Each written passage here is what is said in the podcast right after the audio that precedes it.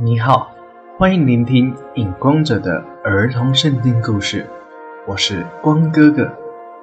今天要讲的是《创世纪》第九章第十八节到第十一章第九节。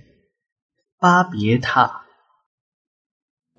洪水之后，挪亚当起了农夫，开始种葡萄树。挪亚又活了三百五十年，共活了九百五十岁。挪亚有三个儿子：雅福、含、善。雅福、含、善，他们三兄弟一起到处寻找好的地方，让家人可以住下来。挪亚出方舟后，大约过了三百多年。地上的人慢慢的忘记一切的平安、喜乐、财富都是天父所赏赐的，也忘了向天父献上感谢的祷告，眼里面只有自己的名和自己的荣耀。全地的人只剩下亚伯兰这一族的人还会向天父献上感谢的祷告。那个时候，亚福、含、善。他们三兄弟的后代子孙越来越多，因为同样都是挪亚的子孙，所以讲话的语言也是一样的。后来，全族的人向东边移动，去寻找更好的地方，好让族人可以居住。他们在士拿这个地方看到一片非常美丽的大平原。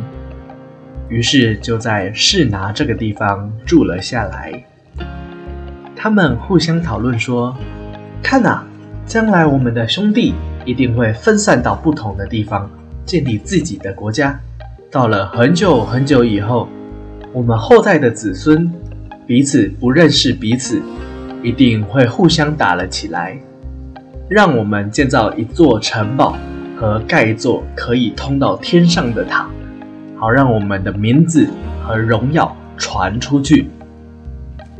就这样，他们拿砖块来，各自把各自的名字写在砖块上，然后放在火里面烧，把砖头烧透了，就可以拿来当石头盖城堡和盖一座可以通到天上的塔。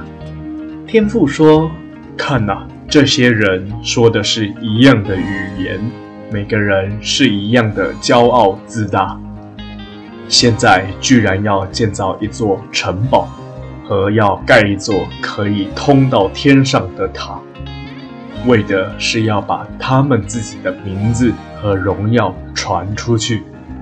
我们下去，在士拿那个地方变乱他们的语言，让他们所说的话互相都听不懂。这样就可以阻止他们。挪亚的子孙因为彼此说的话都听不懂了，就停止了他们要建造的城堡和盖一座可以通到天上的塔的这件事了。因为天父在示拿这个地方变乱了人的语言，让所有挪亚的后代子孙分散到世界各地，所以这个地方。人们叫它为巴别。今天的故事就到这里，我是影光者，期待我们下一次再见。